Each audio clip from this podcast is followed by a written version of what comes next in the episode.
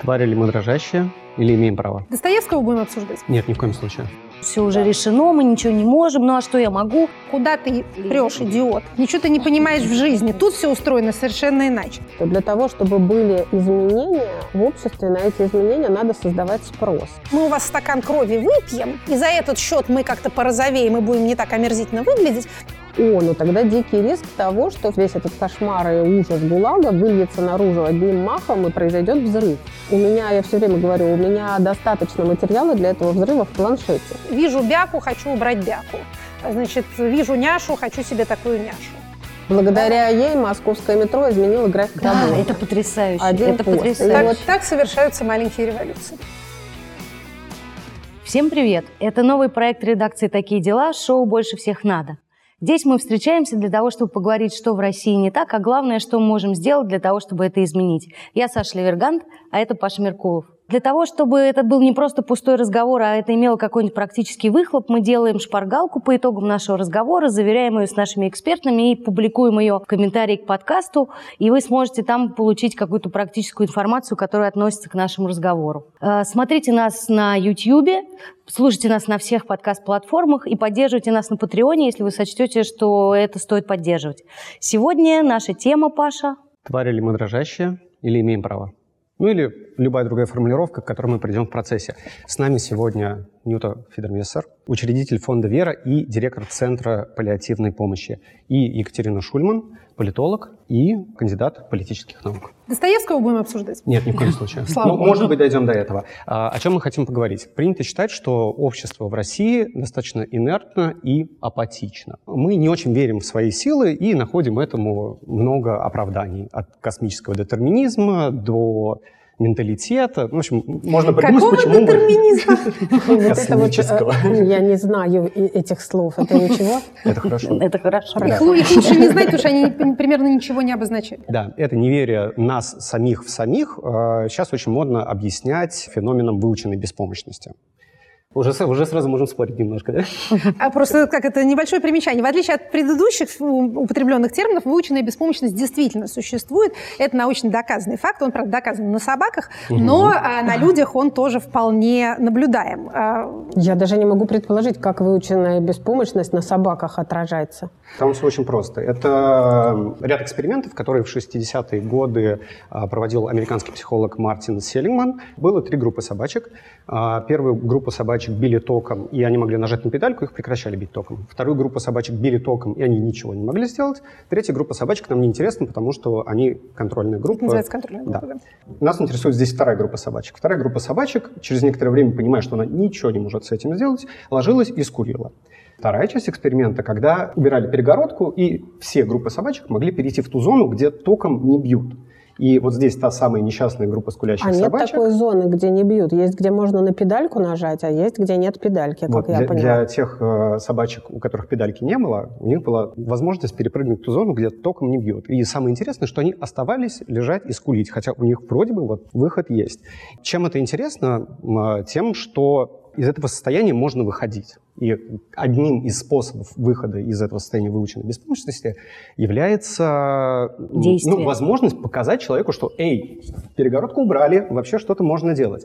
Это и есть предмет, на самом деле, нашей сегодняшней беседы. Мы хотим поговорить о том, а что мы можем сделать, чтобы перестать сидеть и говорить «О, как все плохо, здесь ничего не получится». Или, или чтобы или хвататься за голову и говорить, ну за нас все, все, уже Да. решено, мы ничего не можем, ну а что я могу, ну а что я буду делать и так далее. Есть еще третья остроумная позиция, говорить, я бы-то да, я-то правильный активный гражданин, но общество у нас такое инертное, оно такое инертное, вообще ничего невозможно сделать. Эта позиция позволяет человеку как-то сохранять белизну своего белого пальто и чувствовать, что он-то... А как, э, как ее вообще побеждать, эту выученную беспомощность? Ну, давайте сначала обратимся, скажем так, к темной стороне картины. Выученная беспомощность мало того, что выучивается, она еще и в значительной степени передается.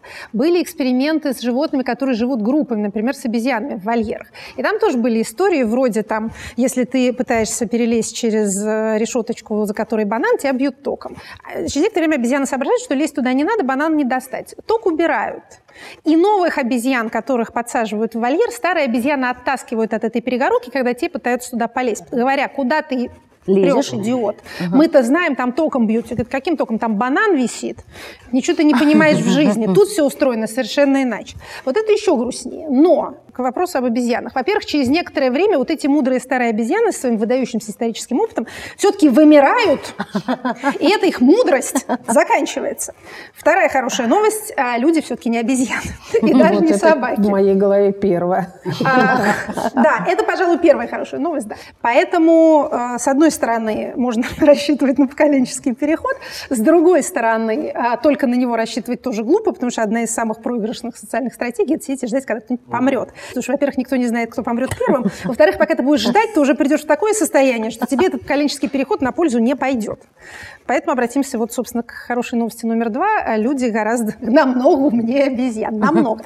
Но зато они умеют и себе внушать много всяких разных иллюзий, которые мешают им жить. Это тоже правда. Во-первых, ну, давайте признаем реальность этой самой выученной беспомощности. Людей действительно били долго, много, массово, и это продолжалось десятилетиями. Сказать, что это вот просто пустые страхи, язык не повернется. И сейчас еще препятствия к коллективной деятельности довольно значительны. Особенно очередной какой-то виток вот в последние дни, Сейчас, недели. Да. Да, у нас обострение, да. да, у нас очередные теперь физические лица, которые тоже иностранными агентами могут быть. Ну, в общем, каких только новых интересных предложений. И просветительская деятельность время. Э, тоже как-то вот давайте ее э, да, лицензировать. А там надо еще читать, как обычно, это все такие клубки мути, которые могут не обозначать ничего, но по желанию могут обозначать что угодно. Э, но обострение, так сказать, интенция. Да, но тенденция, и... очевидно, что это все движется. Не тенденция, а интенция, mm. намерение. Mm-hmm. Намерение – это еще не тенденция. Намерение – это желание. А как оно, так сказать, в жизнь воплотится, это второй вопрос. Но видно беспокойство, видна какая-то нервозность. Нервозность по поводу того, что появляются, во-первых, какие-то неподконтрольные сферы, типа Ютуба. Вот там люди что-то снимают, показывают, деньги получают еще, лайки получают, не так на телевидение стремятся. В результате вот эта вот раздача талонов на телеэфир, термин не мой, а Владимира Вольфовича Жириновского, я это в Думе от него услышала еще давным-давно, сказал, что администрация президента выдает талоны на эфир. Это действительно прекрасно описывает то, что происходит. Э, да. То есть если у вас есть окошко, вы выдаете талоны, все выстраиваются в очередь, то вы монополист, у вас власть. А тут выясняется, что много других окошек, где вообще талонов не надо, можно как-то за деньги попасть в эфир, а деньги можно заработать, на самом эфире заработать деньги. Контроль уплывает, это боязно. И второе беспокойство по поводу того, что люди э, научаются, научаются совместно mm-hmm. действовать. Да. Потому что, конечно, сколько собачку током не бей, собачка собачка, а человек животное социальное, как сказал великий Аристотель. Мы все равно будем сползаться и что-то вместе делать, потому что природа наша такова. И поэтому никаким, никаким побоями этого не жить, скажем так. Нют, вы тоже считаете, что сила вот в этом вот объединении, которое может все как-то, этому можно противостоять? Ну, я, во-первых, думаю, что э, люди нужны очень разные, люди есть очень разные. Я помню, мы вот э, с Катей года два назад это было в Питере нас попросили соединить всех представителей общественности, которые занимаются а, разнообразными проблемами, возникающими у людей с психическими заболеваниями. И это были руководители разнообразных некоммерческих благотворительных организаций, все яркие, сильные люди, все с достижениями самыми разнообразными, все с огромным а, опытом борьбы Э, с существующими порядками за плечами. И вот когда в одном месте собираются таких 20 человек, то достичь консенсуса э, очень сложно. И если предположить, что все э, сообщество состоит из людей, которые готовы залезть на броневичок и угу. менять, тогда, в общем, и менять будет нечего. У меня в Центре паллиативной помощи есть замечательная сотрудница Светлана Петровна Гуркина. И когда я говорю, что так нельзя, мы вот это изменим, это она говорит, вот вы понимаете, вот не все родились на танке. Вот я, например, не родилась на угу. танке. Вы родились, вы меняете, а я спокойно работать буду. Понимаете, это очень важно, что э, далеко не э, каждый вообще таким вопросом задается. Я тварь дрожащая или право имею. Огромное количество людей этим вопросом не задается, и слава богу. И э, огромное количество людей имеют права и силы, и возможности, но им это не особенно нужно и интересно. А, есть те, кто с выученной беспомощностью, и это тоже определенная, наверное, масса, которая в результате там, создает нам в целом какое-то равновесие. Но количество лидеров на квадратный метр, в общем, не должно быть избыточным. Другое дело, что сознательная вот это вот удар линейкой по рукам и по лбу, как только ты чуть-чуть высунулся. высунулся, да, это, конечно, приводит в результате к тому, что мы зачастую из социальных сетей даже зачастую начинаем выводить какие-то резкие свои или отличающиеся от общепринятых взгляды и или их не обсуждать вообще, или обсуждать только в кругу друзей. Но еще хуже вообще не обсуждать и только оставлять их там а, в собственной голове. А, ну, почему так происходит? Откуда это самоцензура? Или самомодерация? Я все время вспоминаю удивительного совершенно человека Даниила Дондурея. У него была теория теория смысловиков, про то, что у нас э, удивительно на уровне генофонда это заложено. Нам совершенно не нужно спускать ЦУ, чтобы мы двигались в ту сторону, в которую вектором неким определено. И действительно не обязательно говорить э, российскому, русскому человеку, что, слушай, сиди ты тихо, да, не, не, ну не высовывайся, моя хата с краю, ничего не знаю. Ну это, это же не может быть воспитано последними 80 годами. Это же раньше произошло. Последними двумя стами тоже, мне кажется, мало вероятно. Но вот эта его теория смысловиков про то, что люди сами улавливают несказанное и начинают, как бы чего не вышло, помалкивать, это, наверное, одна из наших особенностей. И как у любой особенности есть обратная сторона, потому что когда э, говорят про русский характер – и вспоминаю там Олимпийские игры и выигрывание медалей со сломанной рукой, ногой и, и чем-то еще. Ну, главное, и, чтобы не с поддельными результатами, да. Да, и какие-то менее мирные вещи, чем Олимпийские игры. Угу. Это обратная сторона, мне кажется.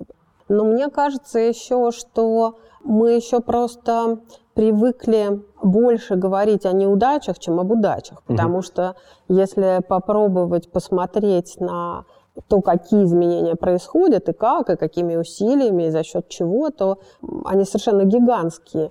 И Катя тоже верную штуку сказала, не надо путать интенцию и, э, собственно, начало движения, потому что вот я в последнее время полюбила такую фразу «тренд важнее состояния». И я этот тренд э, ощущаю. Если бы я его не ощущала, я бы, наверное, не могла вообще по утрам заставлять себя просыпаться. А медленно, ну, наверное, конечно, все кажется медленным. Э, Потому что мы внутри процесса. Ну да, из той Потому точки, что мы внутри, да. Когда оглядываешься назад, то чем у тебя больше возможностей и административных, и там, ну, каких угодно ресурсов, тем длиннее вот этот период времени, на который надо оглядываться. То есть если ты медсестра да, в хосписе, ты оглянулся на день назад, и ты понимаешь, как много ты сделал. У тебя каждая минута окрашена результатом. Если ты директор хосписа, то это уже скорее там, неделя. Если ты директор Центра паллиативной помощи, хотя бы на месяц назад надо оглядываться. Я понимаю сейчас, что мне для того, чтобы понять, что я не зря живу, мне нужно оглядываться назад на год или на два, и от этого очень грустно, потому что хочется обратно в медсестры. Хочется быстрее. Да, да? а мы так устроены, что нам вот нужно вот все время быстрые результаты, быстрые изменения. Я это очень хорошо понимаю. Я тоже люблю мыть посуду и гладить белье, потому что было, значит, так, а стало вот так. Но не, не, не у всех так складывается. Если вы говорите о людях, которые принимают э, решение менять э, жизнеустройство так или иначе, ну, конечно, это медленные изменения. И, конечно, хочется быстрее. Но, с другой стороны, ключевые вещи, о которых мы много говорим сейчас, реформа психоневрологических интернатов. Э, я понимаю, что мы говорим об изменениях, время которых займет там, 50 лет. И не дай бог это произойдет за два года, потому что это революция, в результате которой ты даже не знаешь, во что это а, выльется что, ну, вообще? Да, кто будет больше пострадавших или выгодавших, понимаете? А 50 лет звучит страшно, страшно. Я... Но это на самом деле совсем не страшно. Вот, вот хорошо, реформа интернатов и психиатрических вот этих учреждений. Что еще вот из таких больших вещей, которые сейчас где началось движение в из... Давайте поговорим, да, про изменений, про успешные кейсы. Нам же нужно подкрепление и видеть, куда идти. Понимаете, э, как правильно было сказано, иногда об этом говорить кажется даже каким-то кощунством. То есть как будто ты людям сообщаешь, да у нас вообще отлично все, чего вы жалуетесь-то? Вот мой любимый автор Стивен Пинкер, которого книга наконец выходит по-русски, слава тебе, Господи, книга посвящена чему? Глобальному снижению насилия. Он в самом начале об этом пишет, что когда начинаешь об этом говорить, кажется, что ты обесцениваешь страдания тех, кто сейчас Именно. подвергается угу. насилию. Ну вот пример, да?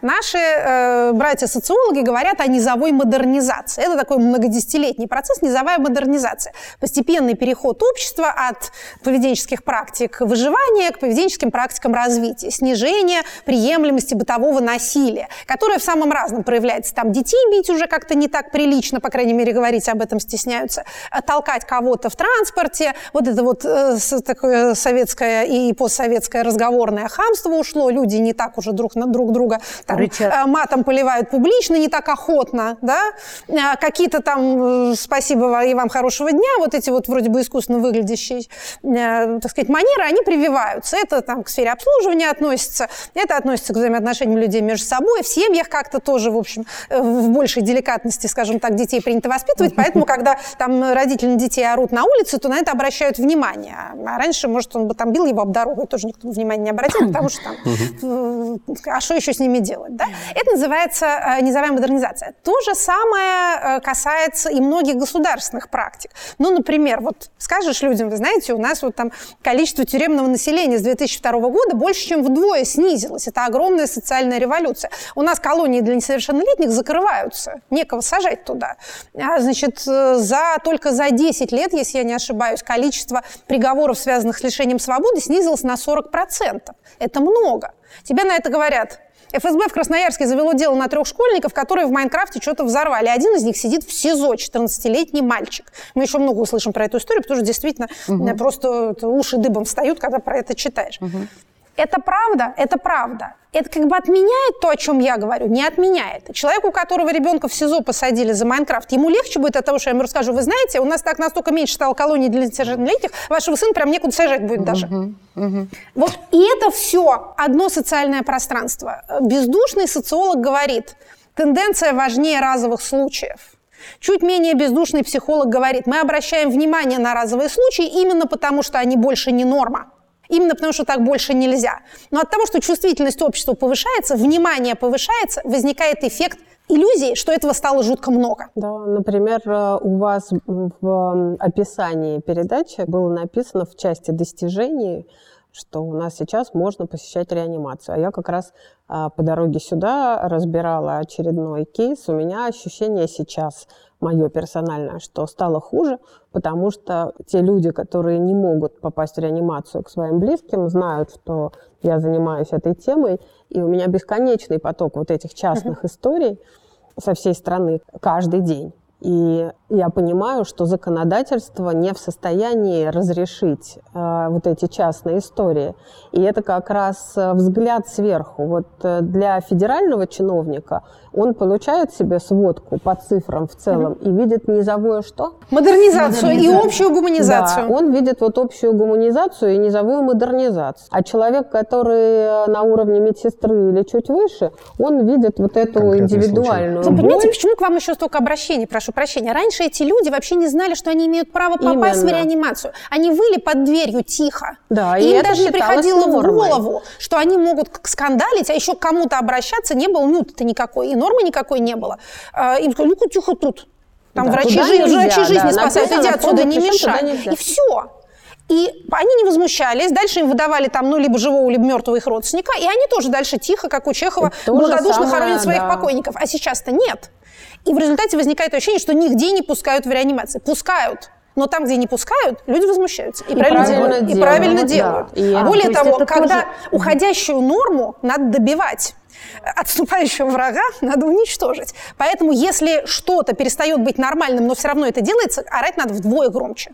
Именно вот это главная штука, что для того, чтобы были изменения в обществе, на эти изменения надо создавать спрос. Вот с паллиативной помощью, с хосписами, с обезболиванием тоже так произошло. Да? А, недавно считалось, что от рака обязательно умрут, и умирая от рака будут обязательно страдания. Сейчас уже люди точно знают, что а, умрут не обязательно, Б, страдать, можно не страдать. Может, можно не страдать. Но... Э, поэтому все эти страдания вызывают такой объем возмущений.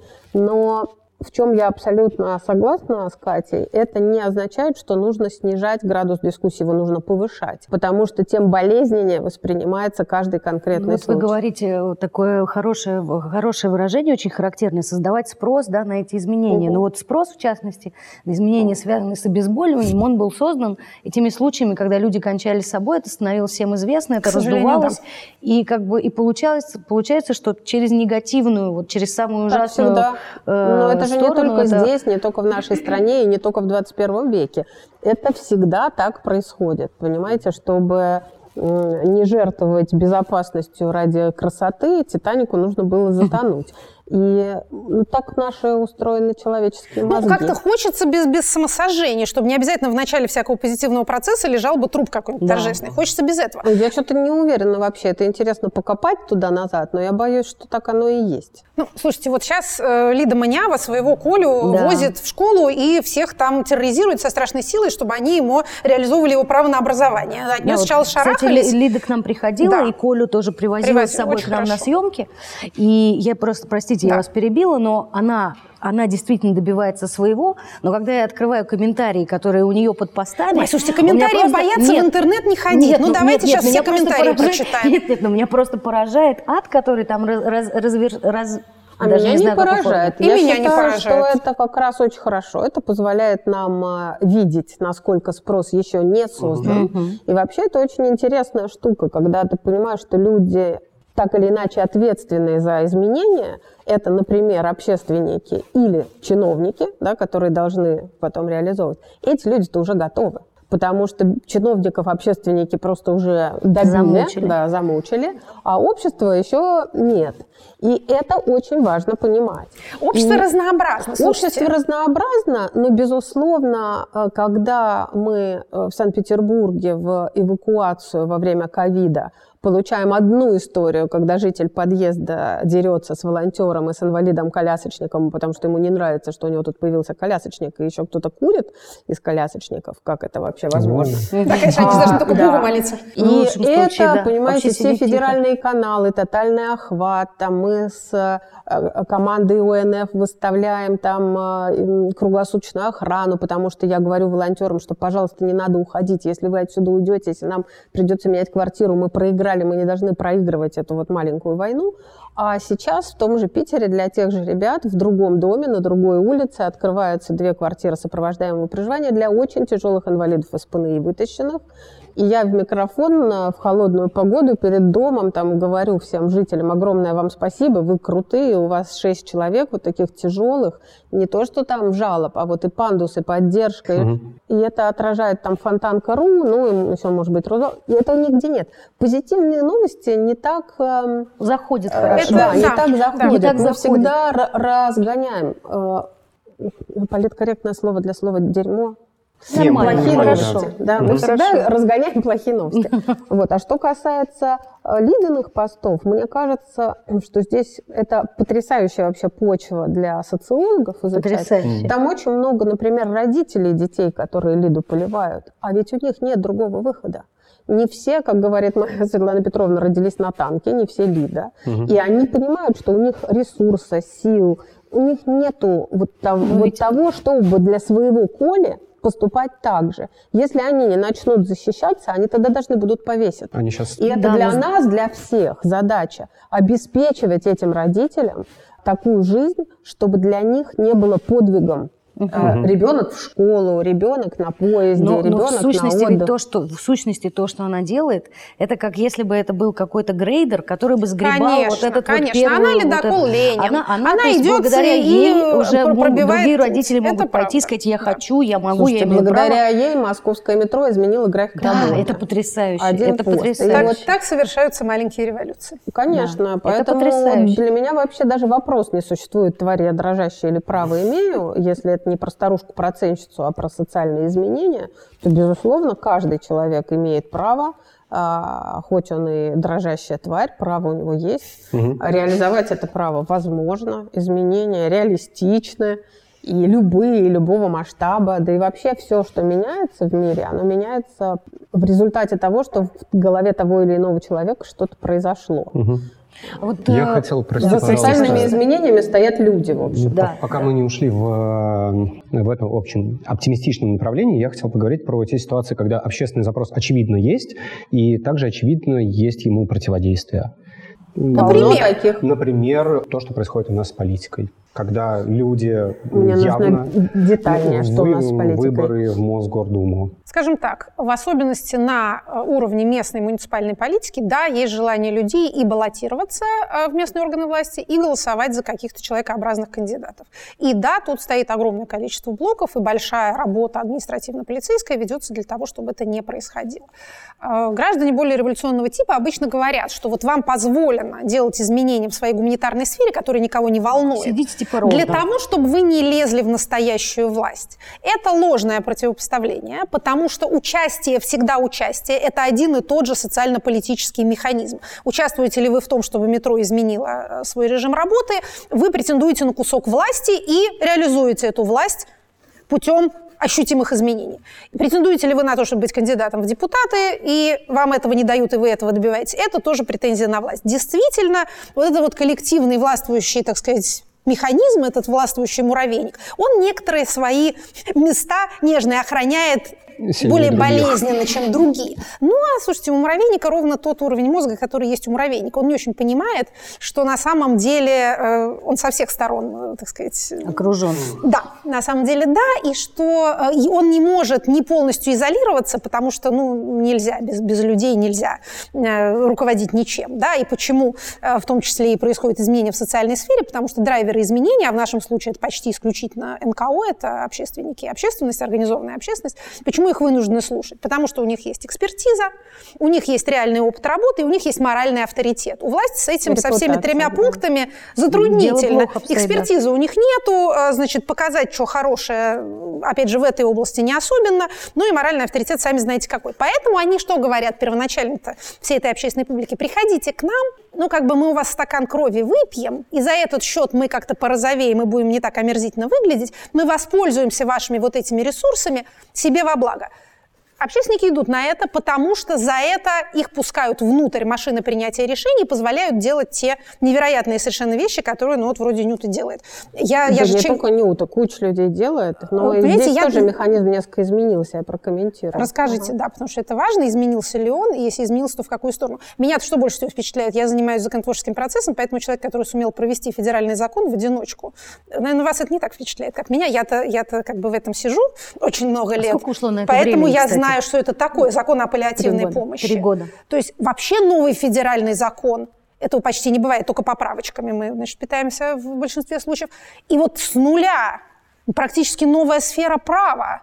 Вот, опять же, если бы вы знали, что это такое, вы, может, не начали. Потому что я, бы- я, бы- я все я время, оглядываясь назад, понимаю, что если бы я знала два года назад, пять лет, я бы Да. продолжала бы преподавать английский. И вот когда, когда вы это сделали, когда этот закон э, оказался уже действительно не законопроектом, а федеральным законом, тут я подумала, ё-моё, надо этого человека как-то обратить на него внимание. Он может делать невероятные штуки. Сейчас у нас второй большой проект. Это распределенная опека. А сейчас вы на какой стадии находится вот этот На процесс? стадии эм, очень высокоинтеллектуальной борьбы, я бы сказала. Ой, там да. Да, и мы лишь отчасти понимаем причины сопротивления, и на самом деле мы вполне согласны даже с теми аргументами, которые власть приводит. Здесь какие риски? Передавать опеку некоммерческим организациям. Да мы на всю страну знаем ну, от силы дюжину организаций, которым можно доверить такую сложную угу. штуку, как опека над недееспособными, да еще и над их имуществом.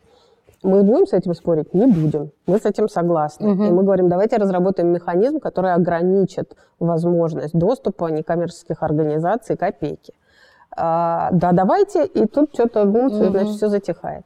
И второй аргумент, что мы, говорит государство, рискуем, если мы допустим некоммерческие организации внутрь психоневрологических интернатов, понятно, что нету достаточного количества организаций, которые заберут на себя все эти 330 тысяч безвинных несчастных, которые сейчас э, в застенках находятся. Значит, мы их можем пустить внутрь и распределить опеку внутри интерната, сделать их более открытыми, эти интернаты.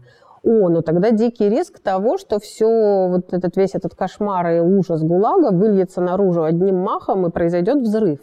А, разделяем мы эти опасения? Отчасти разделяем, но, например, количество людей, которые уже побывали внутри, включая огромные институции, такие как ОНФ, да, наш регион заботы там побывал в большей части интернатов а, жутчайших а, нашей большой страны. У меня, я все время говорю, у меня достаточно материала для этого взрыва в планшете. Если бы у тех людей, которые этим занимаются, была потребность устроить взрыв, они бы его уже устроили. Но у нас нормально все с интеллектом и с пониманием масштабов, и с пониманием того, так взрыв что здесь не поможет. Россия не, не Израиль, не Финляндия, даже не Польша, не Франция. Это огромное, огромное, огромное, это мир целый, да, и здесь невозможно вот так взять и легко и просто все изменить. И э, я вообще давно уже считаю, что региональные власти очень недооценивают собственные полномочия и должны больше менять в своих регионах и имеют право. И у них вот еще какая-то выученная беспомощность. Они все, все, все не могут поверить в то, что можно. Ну, они сесть боятся и не без резону, да. поэтому у них-то... Потому что и сажают. Да, за говорить... одним плечом прокуратура, за другим Следственный комитет. Ну, это у нас у всех, слушайте. Ну, ну это у нас да, у всех. Да, да. я э, тоже боюсь, но останавливаться не умею. И таких людей много, и во власти тоже, и в региональной. Я удивительных знаю людей, с которыми э, можно и хочется вместе работать. Но говоря про изменения, вот вы сказали, общественников зовут, пускают э, внутрь. Вот лет 10 назад когда это были первые мои походы внутрь больших кабинетов. Я через какое-то время не сразу поняла, что там в министерствах есть прям какие-то замы, у которых задача такая, вот этих общественников собрать в кабинете, чаем напоить, поулыбаться, чтобы весь пар в гудок. Вот проблема должна остаться в этом кабинете, а у вас должно сложиться ощущение, что, что ну, вот на таком уровне да? вас выслушали. И мы все в эти кабинеты ходили. И, Чай этот пили, и, да, и все это. И, и первые были впечатления, ой, надо же, ну теперь что-то изменится. Вот нас Какой услышали. понимающий человек. Да, Какие как... правильные слова говорит. Прям вот... Да, это все было до тех пор, пока мы не взвелись, потому что ну сколько же можно. И вот все, и мы ну, стали обсуждать между собой, что, слушайте, вот в Минздраве к этому не надо ходить, в Минтруде к этому ходить не надо, в Минпроме к этому ходить не надо, это бессмысленно, это люди, которых просто сажают как вахта на входе и ждут, когда, значит, самые слабые отсеются. Вот. Эм, сейчас уже этого нет. И сейчас эм, масса вещей, которые происходили, начиная от э, изменений в законодательстве, ну окей, вы говорите там про паллиативную помощь, а то, что сделал фонд «Подари жизнь» с временем действия больничного у мам, у которых тяжело болеют дети, да, что это не три месяца, а столько, сколько болеет ребенок, с вопросами переливания крови, с обеспечением препаратами, то... Смягчение э, антинаркотического законодательства сме, Смягчение сфере, ан- тоже антинаркотического, ваше, ваше которым мы большое. занимаемся, да, и Там э, еще... даже внесение изменений в Уголовный кодекс и в в федеральный закон о наркотиках. Ну, в общем, масса изменений, которые происходят. Просто от того, что страна, в том числе, такая огромная, с момента, как ты поменяешь в тексте что-то, угу. и даже там Путин подпись поставит, Пока до того момента, докатится. как это вот а, а, докатится, и, и все поверят в то, что выученная беспомощность может измениться, и можно перейти в другую зону клетки, где током не бьют, знаете, ну, лучше быть осторожным. Вот все-таки, а бы что не вышло, вот я пока все-таки можно морфин назначать не буду, даже когда сильно болит. Они еще передумают, да? Да, да, да, и передумать можно, и закон, что дышло, куда повернул, туда и вышло, и сегодня один закон, завтра второй, как бы э, уходит время, и нужно любое социальные изменения сопровождать массированной информационной кампанией. Это к вопросу о сигналах. Вот вы сказали, что у нас все сигналы ловят, даже говорить ничего не надо. Мгм. Это тоже можно обратить на пользу обществу, потому что если все такие уже вырастили себе антенки, и там из речей начальства чего-то э, понимают свое, то нужно выводить это начальство, и оно им скажет на, на свойственном им языке. У нас действительно так работает, что Ну да. если Путин приехал в ФНКЦ, значит детский рак излечим. Если Путин приехал в хоспис, значит можно хосписа не бояться, и смерть может быть достойной. А, И сейчас вот будем в ПНИ вытаскивать, видимо.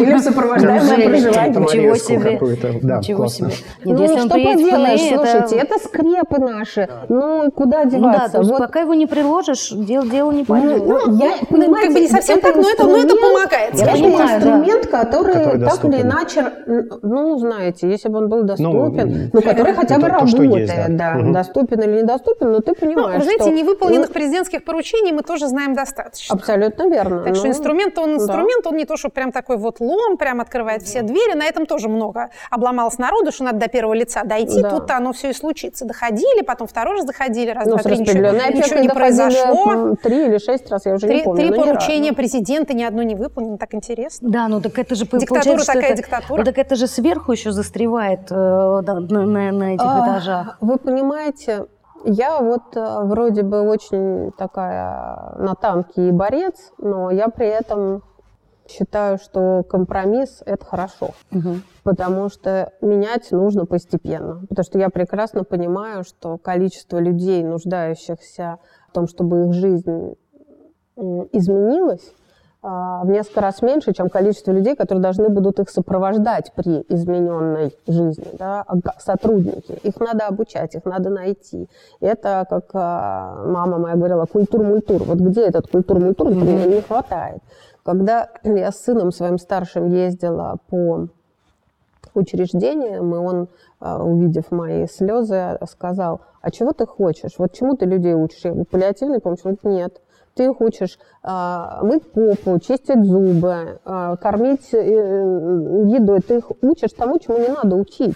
И если вот эти санитарки, вот говорит, посмотри, там действительно было такое место, знаете, на, это на Дальнем Востоке, склон холма, внизу море, на горизонте горы, а вот сюда, если поворачиваешься, здесь такие убогие серые развалины, разваливающиеся домики, огородики, э, где обрезанными пластиковыми бутылками прикрыты, значит, раз такие завалившиеся заборы, э, на улицах э, туалеты, запах такой, ободранные с клоками собаки на, на цепи, с пустой алюминиевой вот такой миской. И он говорит, посмотри туда, вот там живут сотрудники. А вот здесь живут... Какую ты хочешь разницу?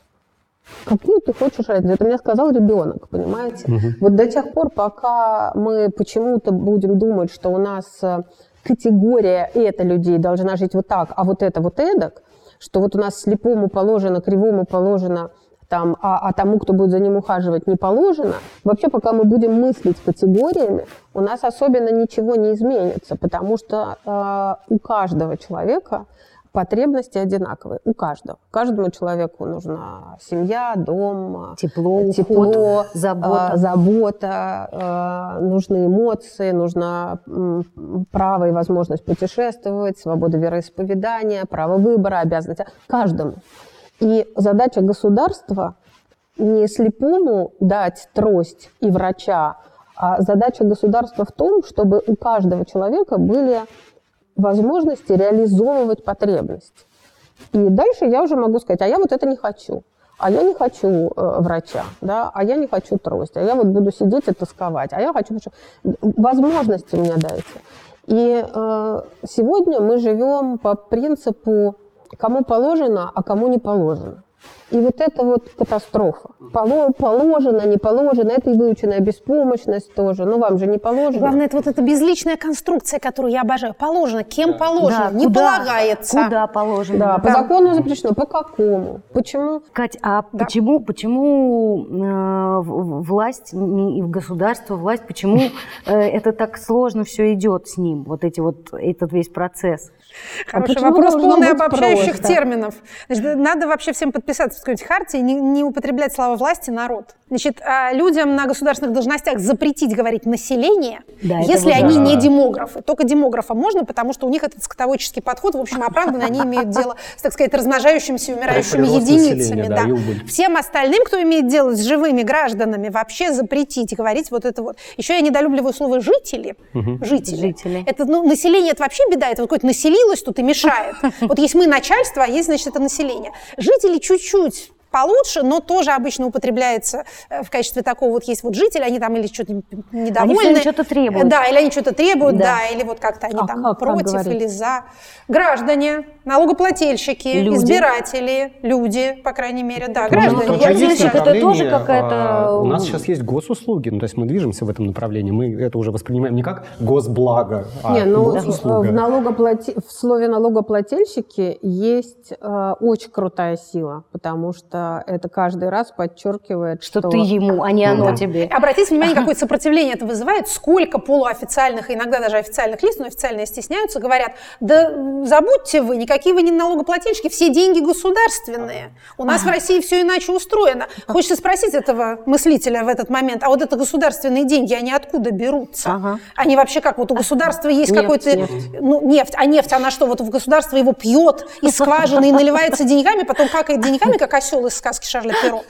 Это же все делают люди, Да. а не государство никакое. Государство – это способ организации его для э, принятия и имплементации управленческих решений. Вот и все. А по поводу того, чего туго идет. Много чего идет туго, много чего идет довольно быстро. Некоторые, к сожалению, реформы, которые могли бы идти помедленнее, идут очень споро. Я не знаю, как вы относитесь к оптимизации здравоохранения. Теперь это уже стало тоже каким-то страшным словом. Оптимизация скоро будут детей пугать. Будешь плохо себя вести, мы тебя оптимизируем. С младшим братом. Да, например, так.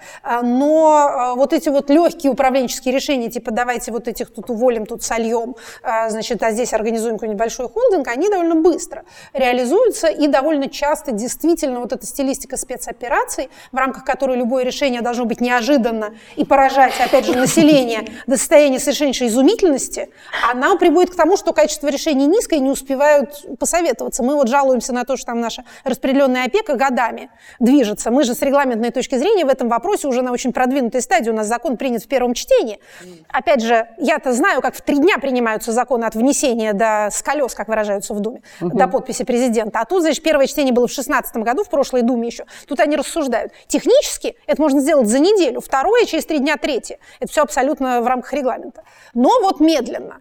А другие решения принимаются так быстро, что никто не успевает посоветоваться с людьми, обладающими экспертизой, потому что, а вдруг утечет, а вдруг там враги узнают, там Гудериан до сих пор едет своей танковой колонной, если он еще ему рассказать, так он поедет быстрее. Когда мы узнаем о каких-то вещах, как было с препаратами, да, с этими списками, В смысле жизненно важных? да, и Это вот так же э, было мгновенно все принято, да? Вы знаете, это было все быстро. Я имею в виду, когда были ограничения на закупки иностранных, Иностранных да, препаратов. иностранных Мгм. производителей. Когда мы узнаем по нашему сарафанному радио как-то, мы, оказывается, умеем объединиться, и оказывается уровень нашей экспертизы, уровень наших юристов, уровень а, наших знаний и а, объем э, частных кейсов, которые мы можем принести, доказывая целесообразность решений, если к этому привлекать хотя бы в каком-то объеме СМИ, то блокировать э, сегодня мы можем абсолютно любое решение. Абсолютно любое. Ничего себе. Ну, я в, этом убеждена.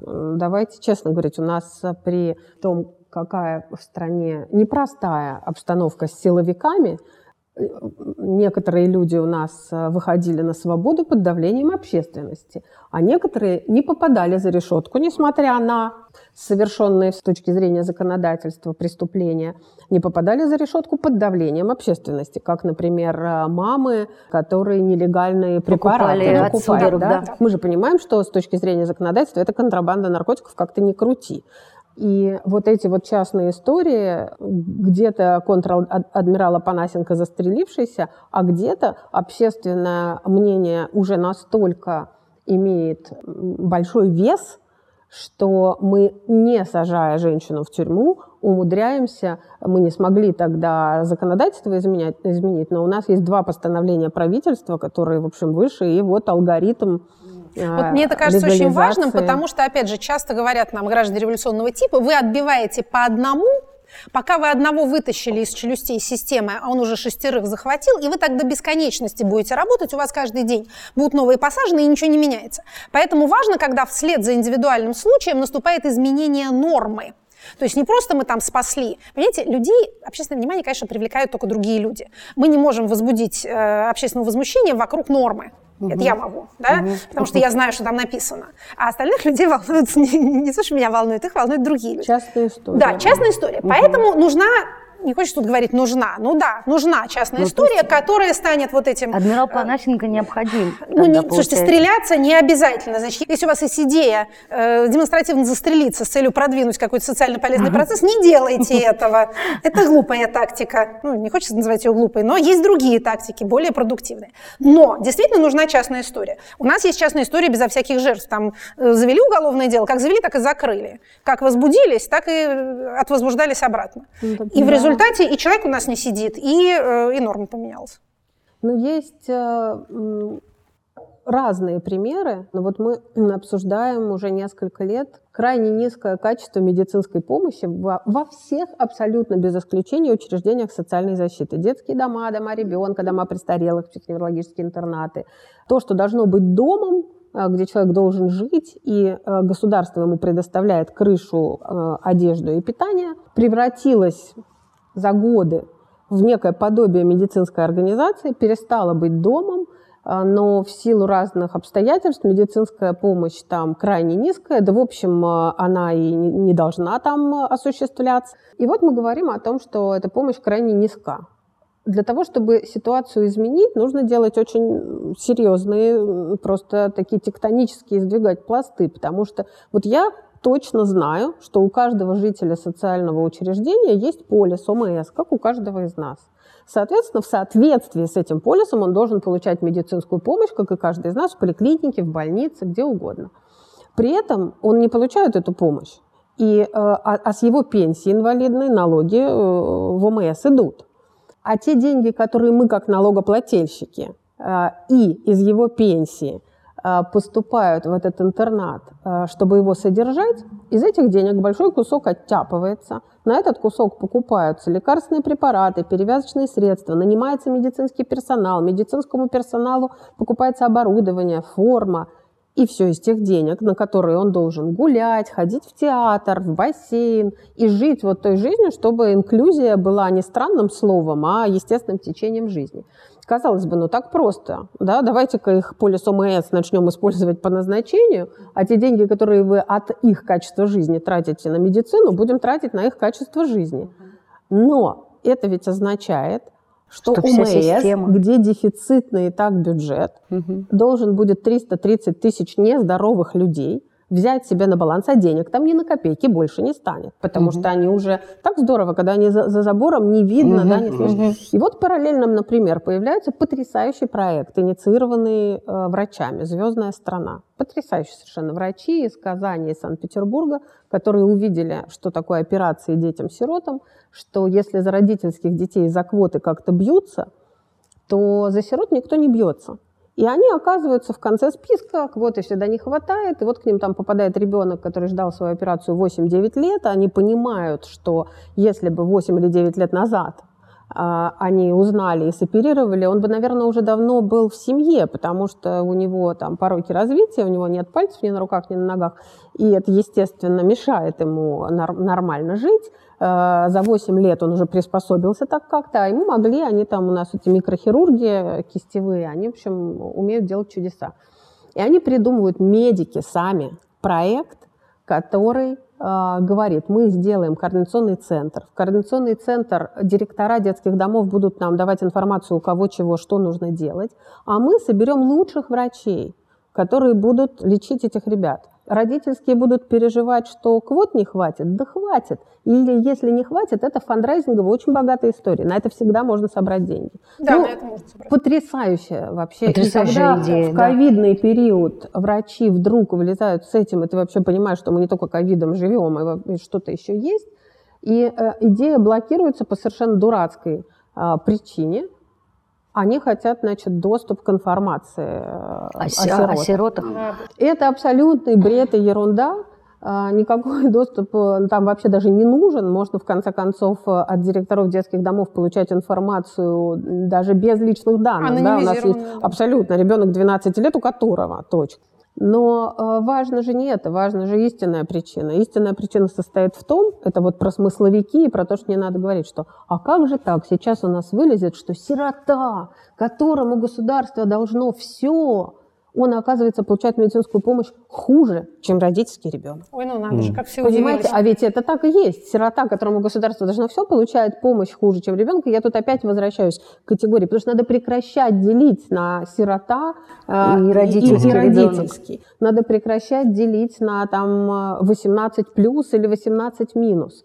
Как только мы прекратим делить, то у нас не будет вопроса, кто, кто там толкает и кто продвигает вот этого и не продвигает вон того. Ну, я, наверное, идеалист, но если бы я не была Но вы бы тогда, вы бы тогда не стали бы этим всем ну, заниматься? Понимаете, государство мыслит этой категориальностью, им нужен реестр, э, по которому они там потом свою бюджетную роспись Мне тоже нужен реестр. Всем нужен реестр.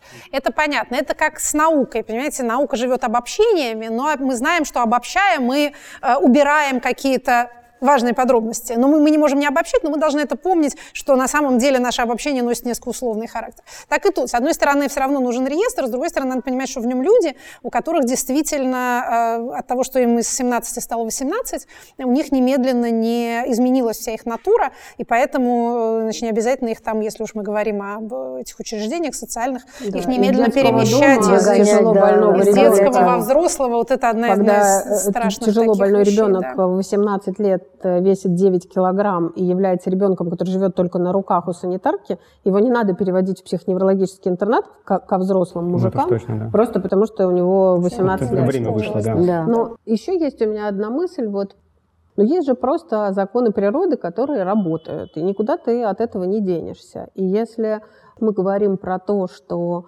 вот в мире уже произошло. Вот такие изменения произошли в а, сфере лечения онкологии, вот такие в орфанных заболеваниях. А, вот э, появилась э, спинраза, появилась залгенсма, психоневрологические интернаты в других странах мира перестали существовать, потому что это стыдно. И, кстати, там драйверами изменений были сотрудники интернатов. Да, потому, да, потому что они Интересно. просто сказали, мы не можем больше. Вот так. Это стыдно. Они не сказали, что это единственное рабочее место в их поселке?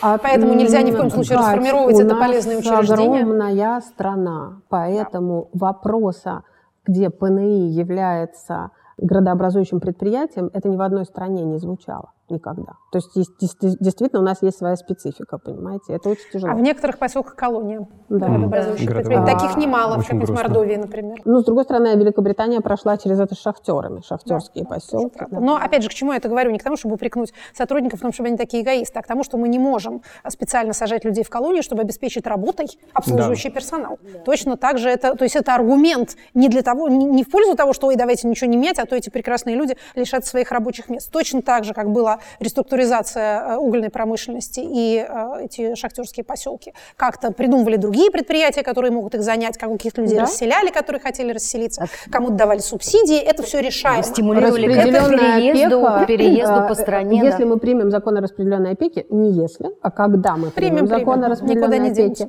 и э, это, в свою очередь, легализует такое э, понятие, как сопровождаемое проживание. Огромное количество сотрудников интернатов точно так же будут работать с этими же людьми, только у них будет не 50 подопечных, а 5 или 6. Мы да, создадим вот. огромное количество новых рабочих мест. Угу, Достаточно да. хорошо оплачиваемых рабочих мест э, в самых разных местах. Вообще вот эта, так сказать, э, экономика услуг, она крайне разнообразная. И человек с, скажем так, разнообразными потребностями, он вообще выгодный, на самом деле, для общества, потому что он вокруг себя создает, создает. инфраструктуру. Да. И это чудные, бесценные рабочие места, которые нельзя автоматизировать, нельзя заменить их роботами, это могут делать только люди, в том числе те люди, которые совершенно не подходят под эти э, леденящие леденящие душу описания, что только самые креативные и самые Нет, образованные могут выжить в новом мире. Понимаете, Тут нужно не это. жена ухаживает за мужем, и мама там ухаживает за маленьким ребенком, так и здесь. Для сопровождения нужно какое-то количество специалистов. Но прежде всего мы говорим о сердобольных, милосердных людях, которые ну, с, с открытым сердцем. Это как-то вот так звучит банально просто и пафосно, но действительно, э, чтобы быть сиделкой, не нужно иметь верхнее угу. образование. Чтобы угу. работать в сопровождении, не нужно иметь верхнее образование. А заканчивая вот эту вот свою мысль про законы природы, вот все равно то, что происходило там слева, оно все равно будет происходить справа и по центру. Вопрос сроков. И э, те люди, которые осмеливаются значит, э, э, крутить вот ручку и заставлять Землю вращаться быстрее, это и есть, собственно, вот функция. Просто чтобы эти изменения произошли чуть быстрее. И раз уж у нас есть опыт других стран, никто не говорит, давайте перепрыгнем через 18 ступеней. Нет, давайте просто на каждой ступени будем стоять чуть меньше. Но э, изменения будут происходить. И это во всех сферах. Когда вы говорили, а, вот, вспомнила, когда вы говорили про Думу, про что я подумала. Э, можно было чуть меньше бояться и осознавать свою собственную силу и договориться с 10, с 12 оппозиционными договороспособными кандидатами и получить э, более или менее работающую Думу и управляемую оппозицию, ну, может быть, я очень сильно mm упрощаю, да, а можно получить было, э, как назывался этот механизм, не против всех, а как как он назывался в Мосгордуме. Вы имеете в виду умное голосование? У, да, умное. да, э, умное голосование. И получить вообще неизвестно кого, ты просто не понимаешь, что с ними делать и с чем их едят. И в результате там люди такие, как Лида Маниава, они как раз и могут одним постом изменить э, э, работу московского метрополитена. И ведь, на мой взгляд, можно идти путем максимально выгодно, используя такой ресурс, как э, Лида, и э, не только Лида, нас много, а можно залезать под стол и думать, э, какой кошмар, это все неуправляемо, и надо это все, значит, загасить, задавить а невозможно, потому что вот там вылезет другая Лида, там вылезет Петя, там вылезет Вася. Невозможно. Угу. Знаете, я бы замолвила слово за оппозиционных действующих депутатов Мосгордумы. Они совсем не бесполезные люди, они сделали этот городской парламент гораздо более видимым, чем он был когда-либо раньше в своей истории. А у них нет полномочий, как, собственно, и до этого не было, у них нет большинства, но они хотя бы там какой-то шум поднимают и рассказывают нам, там еще состоит московский бюджет. Это не бесполезно совсем, но я согласна с вами я в том, думаю, что... что я, кажется, не произносила слово «бесполезно». А, ну, вы сказали, что вот это вот чего-то не... Что вот сейчас это такое неизвестно что, непонятно, что с этим делать. Неконтролируемое меньшинство с точки зрения тех, кто... Кто, кто мог бы управлять или воображал, что он управляет выборным процессом. Да. Ну, это вот к вопросу об интенциях, да.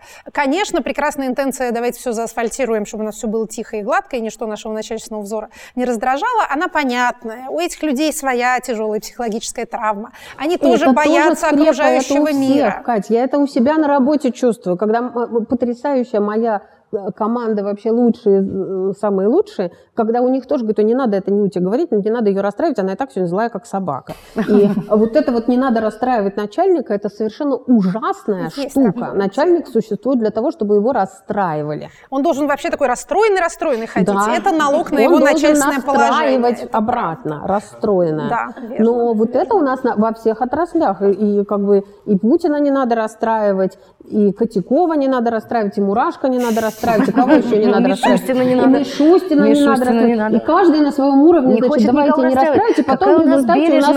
А, да, у нас очень бережная какая-то инфраструктура. Да, вот, у нас никого не расстраивайте, потом у нас такие потрясающие, оказывается, урожай, там, что еще? Коронавирус. Да, Потому что нам не надо расстраивать. коронавирус у нас, да? Ну, не надо расстраивать никого, он и так злой, как собака, а вы расстраиваетесь. Я хотел бы с вами поговорить про прикладную часть. Вы же, вы же хотите потом по итогам каждого разговора иметь мануал да, «Спаси да, Россию» да, 12 мы, простых я, шагов, да? Да, да, да. В этой теме 12. Давайте, может быть, не 12, 10, 5, 7. Что может сделать каждый? Понятно, что сейчас не так много людей в России, в принципе, вовлечены по сравнению с европейскими благополучными, я делаю сейчас кавычки, благополучными странами, вовлечены в какую-то общественную деятельность, благотворительность. Слушайте, многие и... люди вовлечены, они просто не знают, что они вовлечены. Ну, они они в подъездном так, да. чате сидят и не думают, что это вовлечение, а это тоже вовлечение. Меньше людей регулярно жертвуют на благотворительность, это правда, но их число непрерывно растет. Я, кстати, угу. еще одну скажу вам а, штуку, которая мне недавно а, попалась на глаза и меня страшно порадовала. Значит, я везде всем рассказываю про то, какой у нас низкий уровень доверия обществе и как это плохо и неправильно. Да, рассказываю, рассказываю. Э, низкий уровень доверия институтам, низкий межперсональный уровень доверия. Люди атомизированы друг друга, боятся, значит, подозревают в дурном. А это, как вы понимаете, рецепт возобновляющейся бедности, потому что даже вот в семье, если родители ребенку рассказывали, что там тебя обидят, что окружающий мир враждебен, дети потом меньше зарабатывают, когда вырастают. Это правда. Так вот, а, значит, говорил я о том, что в 2019 году у нас уровень доверия ко всем институтам снижался. Был такой год снижения доверия ко всем. У всех снижение, ни у кого не рост. И вот, говорил я, смотрите, даже у НКО наших распрекрасных тоже снижение, тоже к ним доверие не растет, хотя вот хотелось бы. Так вот, значит, у нас приходят циферки за 2020, и у, так сказать, строчки а, «российские благотворительные фонды», что звучит совершенно уже архаично, это давно не благотворительные фонды, это могучие социальные институты и драйверы изменений, в том числе и политических, но так это сформулировано. Значит, а, рост в 2020 по сравнению с 2019 очень значительный, Класс. процентный mm, рост. Это и это при том, что у вас нет своих трех федеральных телеканалов, в которых вы непрерывно рекламируете самих себя, да? Ну, потому что первые строчки у нас заняты там президент, армия, церковь, ФСБ, вот такие прекрасные институты, но они-то фундаментальные институты, они, во-первых, привычны, они были всегда, так было, так есть и так будет всегда, как гимне поется. И они... Ну, это, наверное, коронавирус. Вероятно, вероятно, возможно. Мы еще не знаем, потому что год еще не закончился, это вот такие августовские циферки, но тем не менее. Но учитывая, что у вас нет медийного ресурса какого-то своего собственного, вы не ведете непрерывную государственную пропаганду в свою пользу, у вас нет бюджета, тоже направленного на то, чтобы люди вас любили. А этот рост, он э, очень порадовал. Может быть, действительно не было бы счастья, да несчастье помогло. Может быть, э, ну, количество переходит в качество, вот это точечное вовлечение, оно заставляет все большее количество людей вообще знать о том, что такое есть. А если ты сам в чем-то участвуешь, ты будешь этому доверять. Какой у нас рецепт э, повышения доверия? Совместное действие. Другого нет. Нельзя прочитать людям проповедь, что же вы такие недоверчивые, давайте вы будете доверчивее. Угу. Только опыт совместного действия. Что-то вместе делали, получилось. Поверил другому человеку, а он не обманул, глядишь, да, вот здорово. Вот так повышается доверие, никак ну, иначе. Ну, хорошо, но мне, я не знаю, что говорить про шаги, что каждый может сделать. Э, для меня совершенно не, не подлежит сомнению, что каждый может сделать очень много. Э, если человек не чувствует в себе сил менять а вот в то, что он не чувствует потребности в изменениях, я не верю. Потому что если человек не чувствует в себе сил менять, то он просто может поддерживать тех, у кого эти силы есть. А, это могут быть и благотворительные организации, это могут быть просто какие-то конкретные люди, это могут быть э, политические движения гражданская ответственность – это не ответственность, как вот правильно Катя говорила, общества, населения или кого-то. Гражданская ответственность – это ответственность каждого человека. Если ты думаешь, что ты ни на что не влияешь, ничего не меняешь, так ты ничего и не меняешь.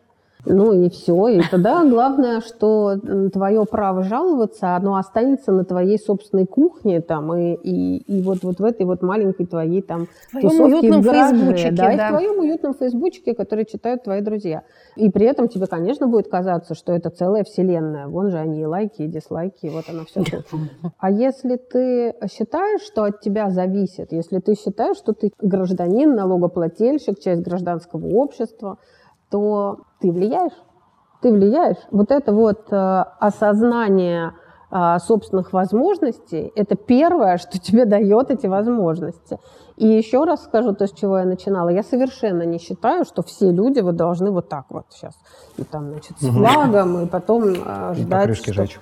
А, нет, ни в коем случае, потому что это будет совершенно жуткая э, э свара. жизнь и свара, да, и так далее.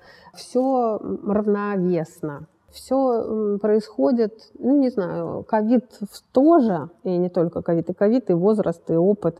Это все только к одному а, меня приводит к выводу, все происходит так, как должно происходить. Изменения происходят на той скорости, на которой мы готовы их переваривать. Если бы у нас это пищеварение шло э, быстрее, то тогда и они бы Так можно улучшать быстрее. пищеварение. Ну, так мы этим и занимаемся. Спасибо вам Мы улучшаем гражданское пищеварение, да. А мы попросим Екатерину, может быть, зафинализировать а, какую-то историю Значит, ну смотрите, а вы хотели... Для глупеньких что Вы хотели шаги. Значит, давайте скажу шаги в самой примитивной форме. Первое. Сформулируйте цель в максимально конкретных терминах. Вижу бяку, хочу убрать бяку. Значит, вижу няшу, хочу себе такую няшу. Второе. А, соберите информацию. Google очень помогает. Посмотрите, что про вашу бяку пишут и говорят другие люди, где ваши няши водятся, как к ней попасть, как ее добыть. А в процессе сбора информации обнаружатся те люди, которые озабочены той же проблемой, что и вы. И третье, соединитесь с ними, а, наладьте с ними коммуникацию, поймите, действительно ли вы хотите одного и того же, с теми, с кем, с кем вы хотите одного и того же, а, вы объединяетесь.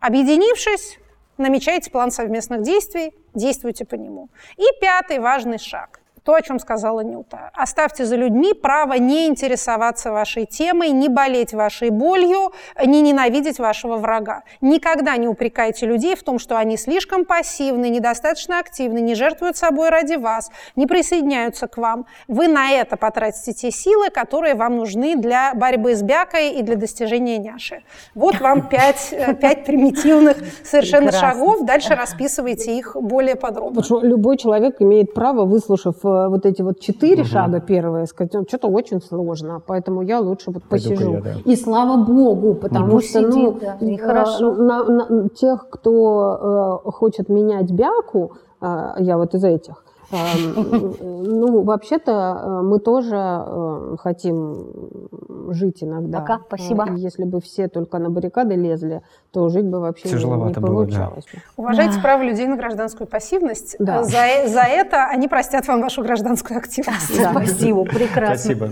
спасибо. Хочу няшу. Спасибо. Это было шоу «Больше всех надо». Смотрите нас на YouTube, слушайте нас на всех подкаст-площадках, где бывают подкасты. И подписывайтесь на Патреоне. Чем больше вас, тем больше наших выпусков, тем интереснее, круче наши гости. И увидимся.